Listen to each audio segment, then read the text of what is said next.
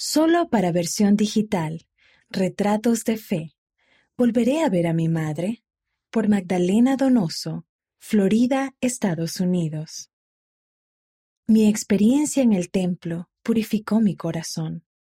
En ese momento, todo mi dolor y enojo desaparecieron.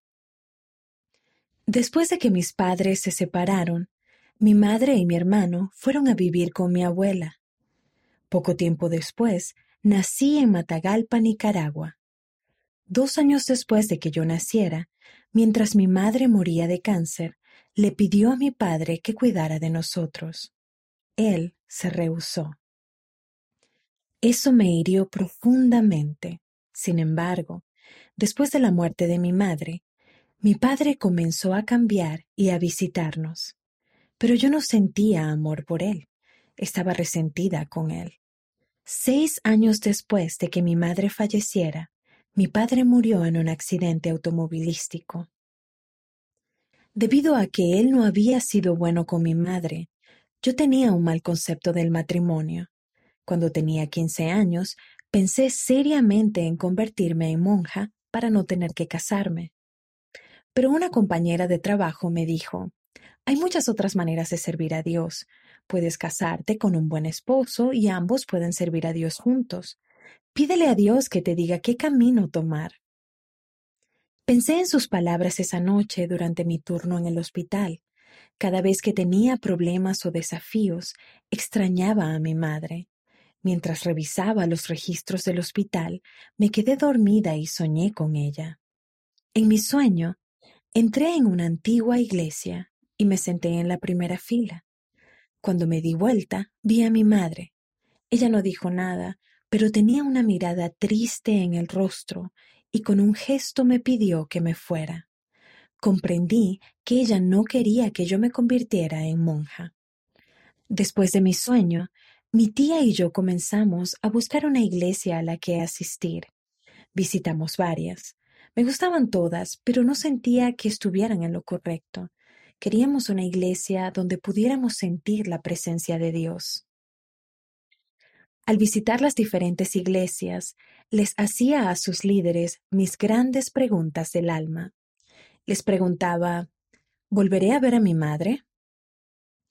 ¿Me reconocerá como su hija? ¿La reconoceré como mi madre? La mayoría de ellos me decían que la reconocería solo como mi hermana, no como mi madre. No pensé que eso fuera justo. Tienes que hacer tu parte, cuando conocí a los misioneros de la Iglesia de Jesucristo de los Santos de los Últimos Días, finalmente encontré las respuestas que estaba buscando. ¿Me reconocerá mi madre como la bebé de dos años que perdió cuando murió? les pregunté. Sí, respondieron, y tú la reconocerás como tu madre. ¿Podré abrazarla otra vez? Sí, me dijeron, pero para que eso suceda, Tienes que hacer tu parte. ¿Qué debo hacer? Déjanos enseñarte, dijeron. Luego, tienes que orar acerca de lo que aprendas. Y si sientes que lo que te estamos enseñando es verdad, debes ser bautizada. Ese mismo día también me enseñaron acerca del templo. Tuvimos una conversación muy especial.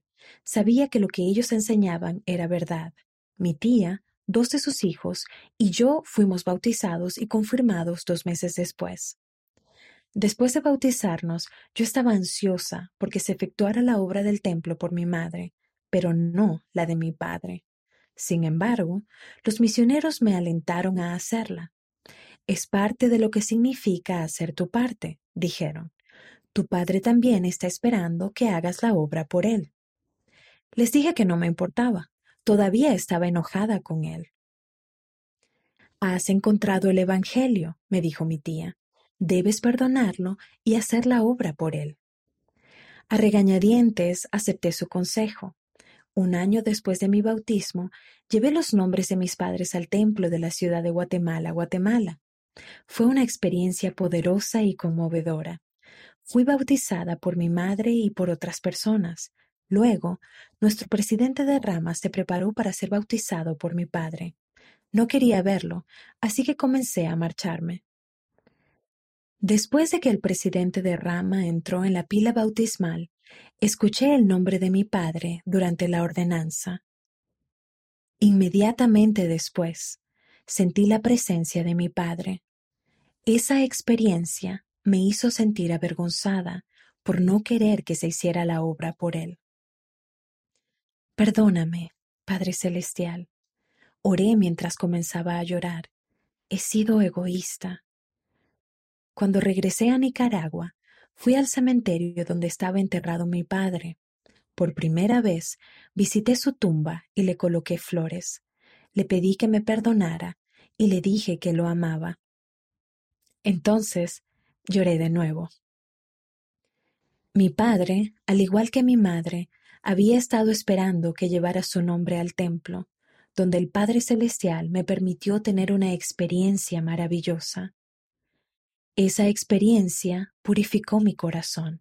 En ese momento, todo el dolor y el enojo que había sentido contra él desaparecieron. Por eso, estoy eternamente agradecida.